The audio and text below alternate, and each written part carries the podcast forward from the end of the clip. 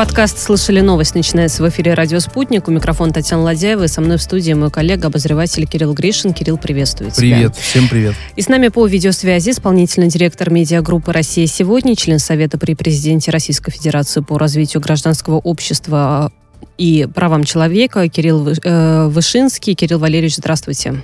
Здравствуйте. Здравствуйте. Кирилл Валерьевич, обсудим а, с вами новости, которые сейчас а, фигурируют на лентах а, средствах массовой информации. С чего начнем? Начнем с ряда важных заявлений, которые сделал президент России Владимир Путин на пленарном заседании Восточного экономического форума касательно ситуации в Афганистане. Вот буквально несколько тезисов, которые важно здесь упомянуть. Сложившуюся ситуацию в Афганистане президент России назвал гуманитарной катастрофой, отметил при этом, что нельзя принуждать к демократии, поскольку если она нужна народу, то народ сам к ней придет. А, чем быстрее Талибан, запрещенный на территории России а, организация, войдет в семью цивилизованных народов, тем легче будет контактировать, общаться, ну и каким-то образом влиять на ситуацию в Афганистане. Также Владимир Путин сказал, что нужно объединить усилия и вместе решать вопрос легализации новых политических сил в Афганистане, чтобы обезопасить себя себя от терроризма и наркотрафика, поскольку это общая угроза для э, всего мирового сообщества. Ну и в вопросе признания правительства талибов нужно исходить из реалий того, что стоит за их заявлениями, а этих заявлений, как мы знаем, было достаточно много, но пока то, что происходит в Афганистане, ну, не всегда действительно соответствует тому, что обещают талибы для местного населения в частности. А, как в целом оцениваете сложившуюся ситуацию в Афганистане, Кирилл Валерьевич? Ну, она точно далека от э, высоких и положительных оценок, поскольку э, талибы э, по-прежнему проводят достаточно жесткую политику в отношении мирного населения. Ну, они э, оккупировали Кабул. Ну, собственно говоря, ну, они считают, что они освободили Кабул, и, наверное, в этом смысле правы, поскольку реальные оккупанты, э, американцы, ушли. Ну, а то, что там гуманитарная катастрофа, ну, мы это видим. Другой вопрос, что масштаб этой гуманитарной катастрофы, мы пока вряд ли себе представляем из э, выпуска новостей. Ну, а Владимир Владимирович точно знает это лучше, поскольку э, ну, располагает информацией спецслужб. Поэтому э, ситуация в Афганистане, конечно, далека от э, такой, которую можно было бы назвать оптимальной. То есть там еще предстоит долгий путь для того, чтобы нормализовать жизнь. И вот смотрите, очень э, любопытно, да, Владимир Путин напомнил о том, что американцы истратили на афганскую кампанию полтора триллиона долларов. И что, спросил э, Владимир Путин, задав такой риторический вопрос. Эффект какой? Да никакой. А в США-то понимают на самом деле, что они, мягко говоря, ну, э, опростоволосились, и сравнение с Вьетнамом э, здесь очень-очень даже уместное. Ну, нет, конечно, в Америке, по крайней мере, Байден четко декларирует, что мы выполнили эти задачи, которые мы перед собой поставили. То есть мы уничтожили гнездо терроризма, то есть он имеет в виду какие-то э, ячейки Аль-Каиды или Аль-Каиды целиком. И с этой точки зрения они считают, что они свою миссию выполнили. Хотя понятно, что у Байдена есть серьезные оппоненты в лице э, республиканцев, которые уверены, что деньги потрачены зря, уход позорный, и это удар по реноме не просто администрации Байдена, а по реноме Америки. Э, точки зрения практически поля, полярные, диаметрально противоположные, но они вполне, так сказать, э, очевидны для политической борьбы внутри Америки, для существования двух партий, одна у власти, другая в оппозиции. Понятно, что то, что Америка увидела э, и во время ухода, и то, с чем она будет разбираться волей-неволей, и после ухода, потому что Афганистан никуда не делся, талибы никуда не делались. Э, какова будет террористическая угроза после того, как талибы, так сказать, полностью э, ну, фактически уже после того, как они полностью взяли контроль над властью, пока никто не понимает. Поэтому, насколько Байден оказался прав, мы, наверное, увидим в ближайшие полгода. Кирилл Валерьевич, что-то там со связью, если возможно, чуть-чуть поправьте устройство, передающее ваш голос. Да, а, да я, попробуй. Я, пользуясь случаем, хотел бы у вас спросить, а не вернутся ли э, э, вот сценарий чисто гипотетически американцы в Афганистан, опять же, учитывая разговоры о том, что э, Пентагон не исключает возможности, если талибы попросят? При Байдене точно не вернутся. Байден давний последовательный противник э, присутствия американского в Афганистане, то есть по сути, ну да, отдать ему должное, был, был очень последовательным политиком. Э, он 20 лет тому назад говорил, что входить в Афганистан не нужно. Потом он говорил о том, что оттуда нужно выходить. И когда он стал президентом, он э, реализовал свои представления о жизни. То есть в этом смысле Байден последователь и э, ну, однозначен в своих оценках. И тут, так сказать, с точки зрения политика он ну, заслуживает уважения, как минимум. Кирилл Вопрос, Валерьевич. Как это все да. скажется, это второй разговор. А вот э, по поводу обеспокойства, которое, конечно же, есть сейчас э, во многих э, государствах, и, в принципе, многие политики и главы государств говорят о том, что нужно объединять усилия, совместно решать да, проблему Афганистана, затрагивать эту тему, вот как и сегодня призывает Владимир Путин. А, а какие страны прислушиваются, как думаете, вот к этому реальному возможному объединению усилий? Ну и, собственно, в каком, кто именно тогда окажется в этом объединении усилий? Какие страны? Может быть, кого-то а, будут игнорировать? Ну, э, кого будут игнорировать, не знаю, но я знаю о том, что сейчас э, достаточно, так сказать, серьезно обсуждается вопрос э, ну, созыва некой такой конференции по Афганистану. Пытается в эту историю втиснуться Европа, например, Франция. Но понятно, что те, кто сейчас наибольше, более всего заинтересован в неком понимании процессов в Афганистане и способности повлиять на них. Это Россия, Китай, без сомнения Турция. Э, другой вопрос, что, наверное, больше всего ресурсов для того, чтобы повлиять на ситуацию у России и Китая. Э, в силу того, что э, ну, у России очень мощные связи в Центральной и Средней Азии, я имею в виду постсоветские Э, республики. Мы э, объединили часть из них в ОДКБ. Э, это республики, граничащие с Афганистаном, например, там та же самая Киргизия, тот же самый Таджикистан. Киргизия, по-моему, нет, а Таджикистан точно. И в этом смысле, конечно, у нас есть и ресурсы, и заинтересованность, и возможность. Мы давно ведем политический диалог. Ну, естественно, китайцы там давно и серьезно присутствуют в Афганистане, присматриваются к Афганистану и тоже заинтересованы э, в серьезном диалоге э, вокруг Афганистана для того, чтобы понять, что будет в этой стране происходить дальше – и как продолжать влиять на талибов. Более того, позвольте, я, я тоже пару слов скажу по поводу талибов и Китая. Э, талибы сами хотят сотрудничать больше с Китаем, но из Китая мы пока не слышали однозначных сигналов к тому, что да, мы готовы разрабатывать там, я не знаю, какие-то медные руды и так далее, то, чем, собственно, талибы пытаются привлечь э, китайцев. Ну, все ждут, как все, так сказать, там устаканится, потому что давайте отдавать себе отчет в том, что Э, талибы э, действительно такое мощное движение, но далеко не однородное. Вот мы видим там двух-трех э, лидеров, которые пытаются вести переговоры, как так сказать, ну, те, кто летал в Доху, те, кто, так сказать, сейчас делает официальные заявления. А, например, по оценке там, тех же самых, по-моему, турецких спецслужб, в, Талибе, в Талибане есть как минимум 8 или 9 разных, разные, ну, пока не знаю, насколько разновекторных, но разных группировок, да, и насколько э, Талибан, та, та верхушка, которая сейчас представляет его в международной арене, будет готова взять на себя ответственность за действия всех в Талибане, да, то это тоже большой вопрос. Насколько контролируемы эти все вот разрозненные, ну, не разрозненные, а разные группы в Талибане.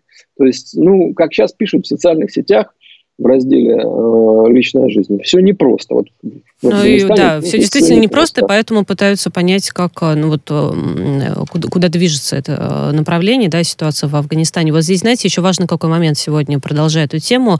Афганские женщины провели митинг в Кабуле, на котором э, потребовали соблюдать их права и э, равенства с мужчинами. В общем, какие были лозунги? Права женщины и мужчин равны, образование, работа, свобода, путь к процветанию. И, кроме того, активистки просили утвердить право женщин на участие в, полити... в политической жизни страны в новой конституции Афганистана. Но это надо отметить, что в Кабуле не первый, э, точнее как, э, такой митинг проходит не только в Кабуле, до этого был в других провинциях тоже. А вот будут ли соблюдать права женщин в Афганистане, как вы думаете? И, в принципе, от талибов стоит ли э, ожидать того, что будут соблюдать права людей, права человека? Думаю, что права женщин соблюдать в том объеме, в котором хотел бы, например, это видеть западную, вообще, так сказать, Э, люди, наблюдающие за этим процессом со стороны, конечно, соблюдать не будут. Э, не такие люди талибы. Для них это не вопрос, так сказать, э, светских представлений о том, как о роли женщин, для них это вопрос религиозный. Да, и отступить от религиозных догматов для них будет очень сложно.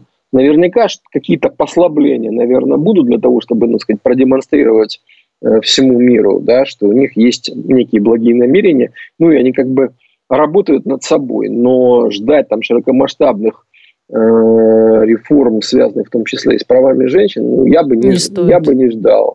Я бы не ждал, да. Поэтому, ну, а, они уже задекларировали, что если женщины появятся на госслужбе, то в лучшем случае там в качестве каких-то помощников, ну, то есть, ну, поживем, знаю, увидим, посмотрим. Кирилл да, Валерьевич, давайте а, на Украину переносимся. Там тоже есть важное заявление. Киеву не дают... Неужели талибы? Нет, нет, нет. Ну, очень похоже, такая Не же дает э, покоя попытка. Северный э, поток-2, да, скорый запуск э, этого проекта. Что говорят? Говорят, что готовят юридическую позицию для консультации с Соединенными Штатами и Германией по гарантиям Киеву после запуска газопровода и э, хотят компенсации от Евросоюза. Вот очень много действительно разговоров об Украине в связи с э, Северным потоком-2. Как вам вам видится развитие ситуации после запуска этого проекта? Ну, смотрите, э, я, как будет развиваться ситуация после запуска, мне пока прогнозировать трудно, но я уже вижу, что в позиции Киева есть определенный прогресс. Раньше они требовали компенсации от э, России. Теперь они а теперь от Евросоюза. Да, Ничто не дождутся. Они компенса... Теперь они требуют компенсации от Евросоюза. Готовят к этому поводу какие-то юридические документы. Хотя ну, из того, что из тех деталей, которые я посмотрел, ну, это как бы совершенно смехотворная история, потому что они будут апеллировать к э, договору об ассоциации с ЕС, э, торговым. Ну, то есть, а там он настолько э, хитро и кабально составлен, что там э, такие мизерные квоты для украинской там, промышленности, сельского хозяйства и так далее, что еще говорить, что в рамках этого договора можно будет выцегонить себе какую-то компенсацию денежную, значит, не там услугами, не тарифами какими-то там, не еще чем-то, а именно денежную, ну, я очень сомневаюсь. В общем, ждать Нет, я... им компенсации не стоит. Ну, я думаю, что будут какие-то проекты, да, которые как бы будут выглядеть как, как компенсационные. Ну, Меркель и Байден уже говорили, там, по-моему, о миллиарде на какие-то зеленые программы, значит, на развитие зеленой энергетики. Э, но это, опять же, так сказать, миллиард, это при условии, что на этот миллиард скинутся частные компании, которые найдут в этом свой интерес, а Германия, по-моему, только 150 миллионов евро в это дело вложит. Ну, то есть это по большому счету слезы и такие, как бы то, что, ну, как говорят, э, вилами по воде написанные вещи. Ну да, там в любом соглашении написано много «если», при которых в случае выполнения, которые, в общем, по большому счету многое но, перечеркивают. Ну, понятно, ну, понятно, понятно, что в публичном пространстве правительство э, Шмыгаля, да, значит, э, ну, по сути, так сказать, как бы Э, такая как бы управляющая э, инфраструктура Зеленского не может не трепыхаться. Они должны э, прикладывать какие-то усилия, да, по крайней мере, делать заявления. Тем более, что ничего обнадеживающего по этому поводу Зеленский из Вашингтона не привез. Все же надеялись, что он поговорит с Байденом, задаст ему прямой вопрос. А Зеленский сказал, что у нас был прямой мужской разговор, я задал прямой вопрос, но ответа не услышал. Ну, то есть поговорили два мужчины. Один потребовал, другой отвернулся в этот момент ну, требований. Да, поэтому, э, конечно, в Киеве сейчас пытаются значит, искать какие-то другие якобы аргументы, значит, рассказывать про другие способы получения компенсации. Но я боюсь, что я не боюсь, даже я думаю, что никакой компенсации не получат. Другое дело, что, смотрите, продолжая сказанное вами, а, они наверняка будут обращаться в условный, там, я не знаю, арбитраж стокгольмский, где там уже исков уже можно не принимать, да, от Украины по, по отношению к «Газпрому», будут долго пытаться судиться, требовать не только, соответственно, с Россией, Евросоюза, еще кому угодно могут э, э, припаять свои хотелки, э, но их не устраивает даже текущее соглашение, да, что, значит, сделка Меркель-Байден гарантирует определенный транзит газа и это э, российского газа через территорию Украины, и им этого мало, они уже хотят сразу же продлить еще на 15 лет э, и так далее, и так далее. Ну, то есть э, какая-то совершенно неуместная и неуемная история в плане там аппетитов, при том, что ну, самого Зеленского мы помним, как назвали, да, а некоторые СМИ, в, когда он был с визитом в Вашингтоне. Так что и ну, овальный кабинет, и Моника, все, все тут рядом. Ну, смотрите, понятно, что аппетиты есть по одной простой причине. Дело в том, что э, отсутствие транзита – это, конечно, катастрофа для украинской энергетики. Э, поскольку, а, это э, живые деньги, которые попадали в бюджет, от, э, называют разные цифры, от 2 до 3 миллиардов в год. А во-вторых, это возможность значит, закупки так называемого реверсного газа, хотя он, конечно, никаким реверсом не идет, это виртуальный реверс, реверс но просто закупки российского газа по э, льготным ценам, э, по договоренности там, со Словакией или еще с кем-то. И не будет газа в трубы, это серьезная проблема как для э, снабжения теплом домов, так и для бюджета. Поэтому, конечно, трепыхаться надо, тем более, что у Зеленского в 2024 году выборы – если они не будут досрочными на Украине, то они пройдут в 2024 году. Ну и в 2024 и... году вопрос транзита у нас э, тоже пока еще остается открытым. Там же тоже различные опасения есть по этому вопросу. Нет, ну все, в 2024 году заканчивается контракт. Да? Да. То есть Зеленский должен будет э, осенью на выборах президентских что-то говорить своим оппонентам, которые будут его упрекать э, тем, ну, что вот есть время, не... есть время подумать, что сказать, Кирилл Валерьевич. У нас да. несколько еще важных э, тем, э, хочется с вами успеть Давайте. тоже обсудить.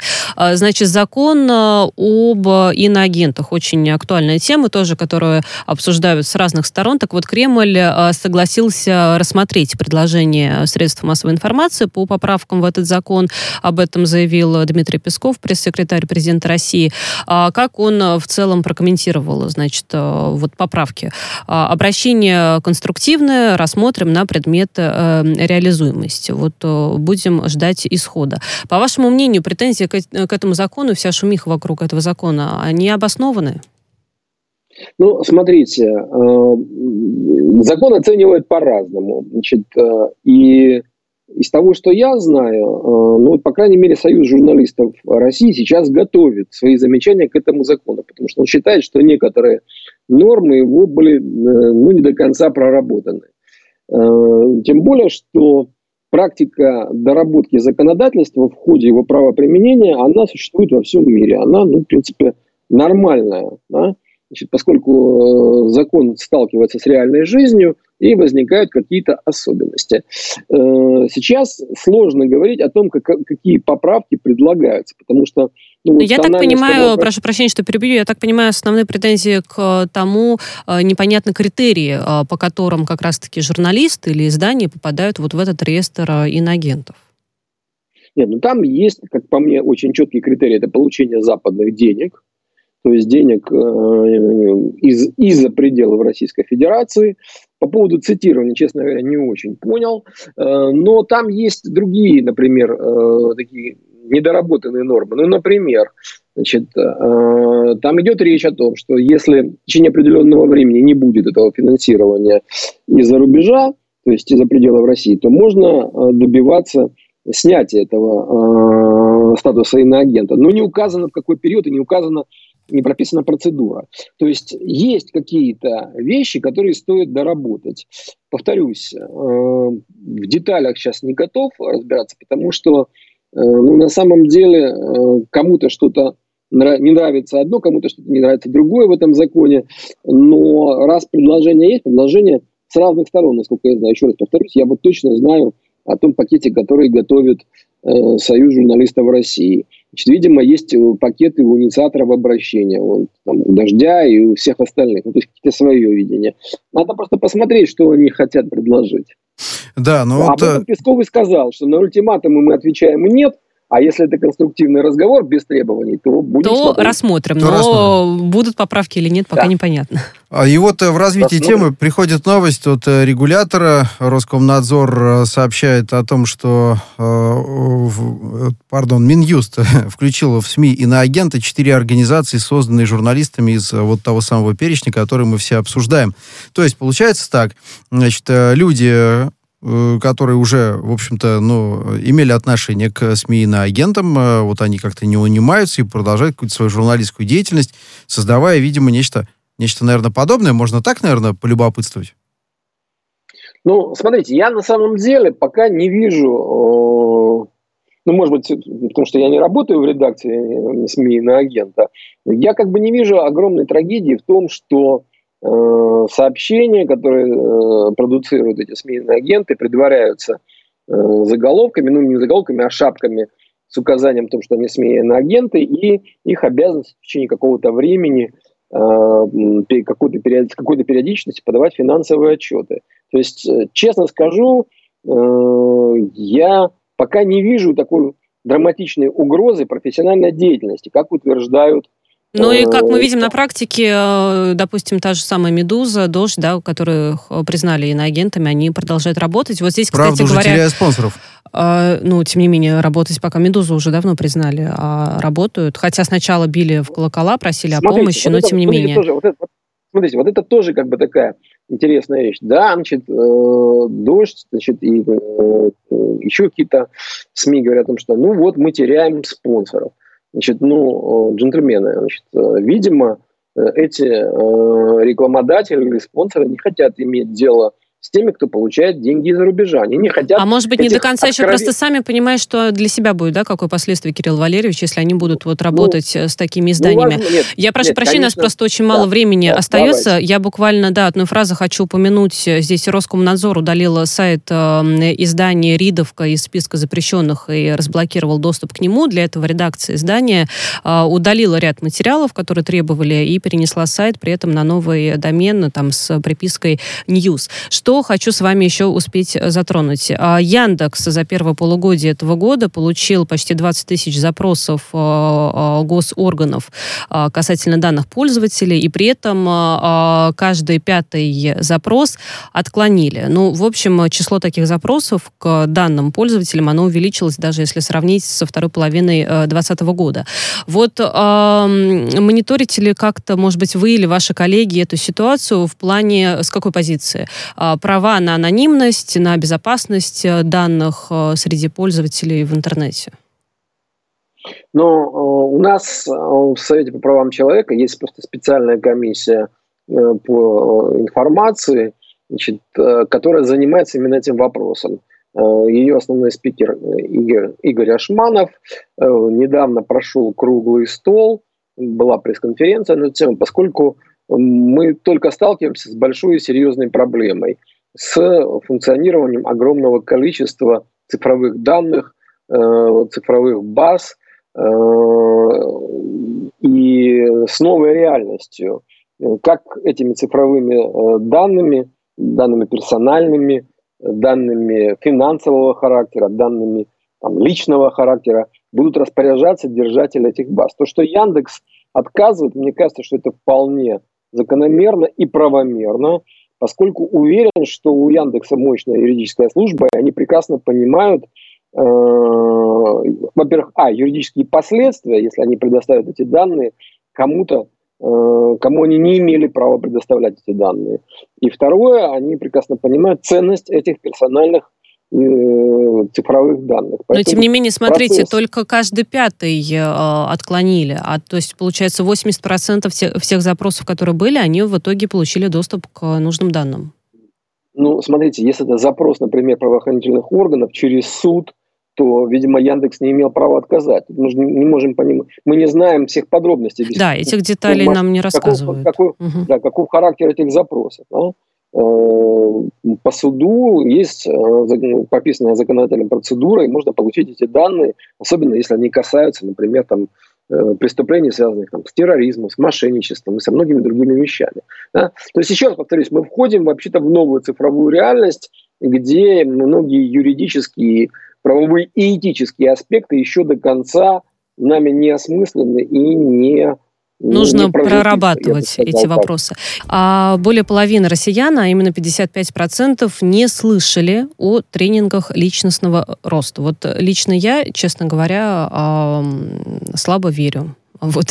В эффективность этой Вот именно, истории. что больше половины россиян, а. во-первых, не слышали, а во-вторых, в, в эффективности таких э, тренингов. Э, надо отметить, что пользуются спросом у тех, кто все-таки ходит на подобные мероприятия.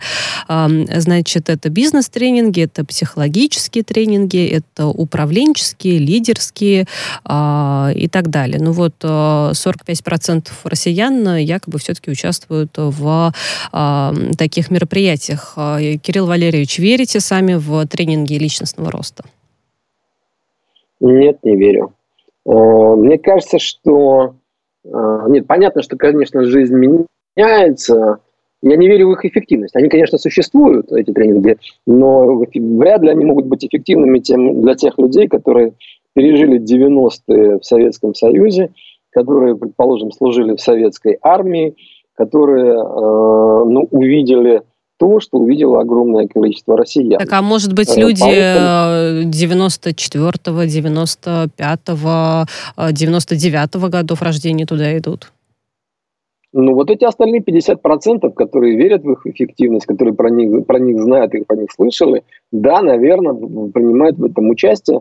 Я, например, считаю, что ну вот, э, повторюсь, что люди, например, моего поколения, те, которые застали Советский Союз, те, служили, кто служил в советской армии, те, пережили, те, кто пережил 90-е, начало 2000-х, что ну, что там нам могут рассказать о том, как, нужно преодолевать препятствия и жизненные трудности – мы уже так много преодолели. Нет, понятно, еще раз повторюсь, что э, время меняется, появляются новые проблемы, они сейчас носят больше уже такой, скажем так, э, действительно личностный характер, то есть психологические проблемы какие-то, связанные особенно вот там так называемой, так, так называемой новой этикой и так далее. Но, не знаю, мне кажется, что человек, который повидал и знает что-то, он и сам может с собой разобраться. Хорошо, тогда давайте несколько советов попытаемся обобщить людям, тем, кто условно не верит в эти тренинги, но готов э, сам себя взращивать для всех тех, кто родился там в 94-м, 5 А может быть верят, но сейчас наши советы А может быть те, кто хочет разубедят. еще и денег сэкономить, потому что кругленькую сумму нужно выдать за все эти тренинги.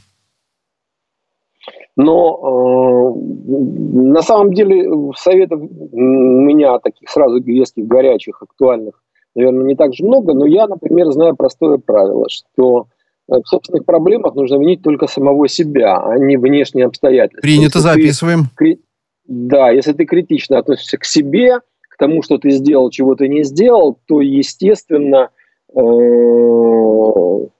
ты и рефлексивнее относишься к жизни, и, соответственно, можешь проще найти выход из тяжелой ситуации, опираясь в первую очередь на себя, больше не на кого. Второе, э, совет моего деда, э, смотри на жизнь веселее. Э, поэтому, э, если есть внутренний оптимизм, если есть где и как им подпитываться, то проще переносить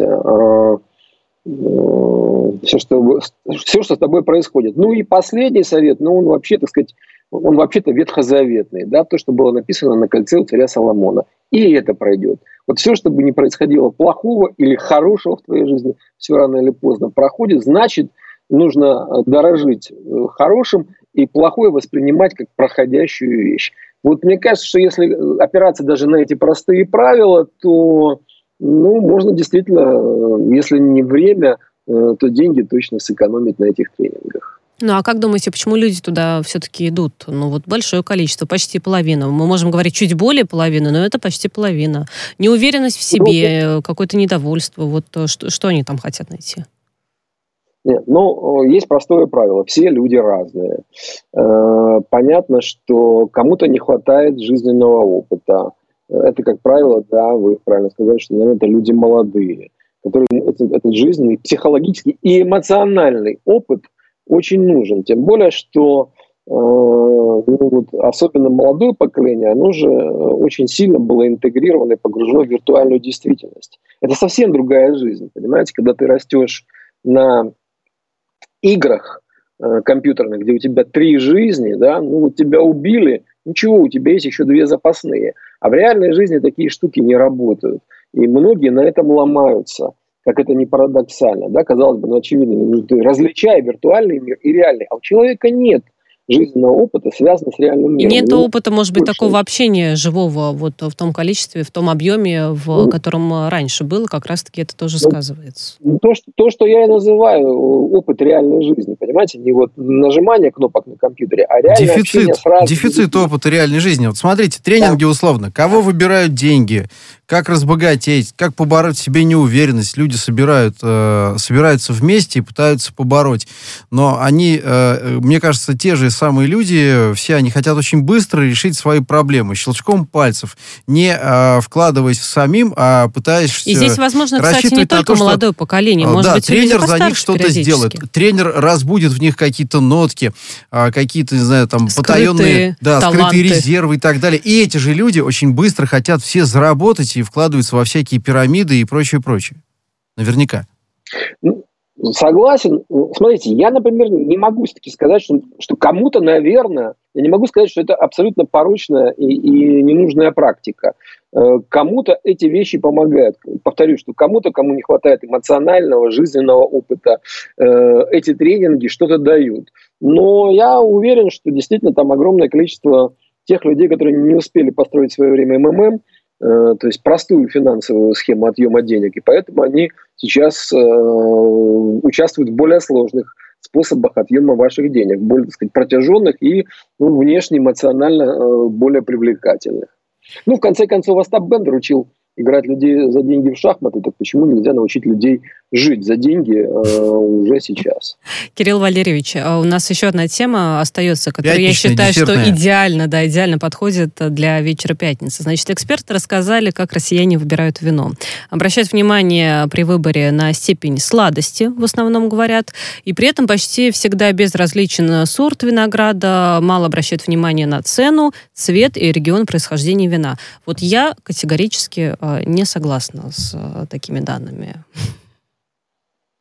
Э, вы не согласны с тем, что Я обращаю на регион э, происхождения, вот в первую очередь. Смотрите, все на самом деле достаточно просто. Ну, во-первых, а, Россия большая страна. Мы северная страна. Понимаете, значит, у нас виноград растет вообще, так сказать, ну, на мизерной площади страны, на мизерной, да, то есть зона вот того самого земледелия, где э, возможно произрастание винограда. Он теплолюбивое растение, для него важно даже в первую очередь не почва, а солнце.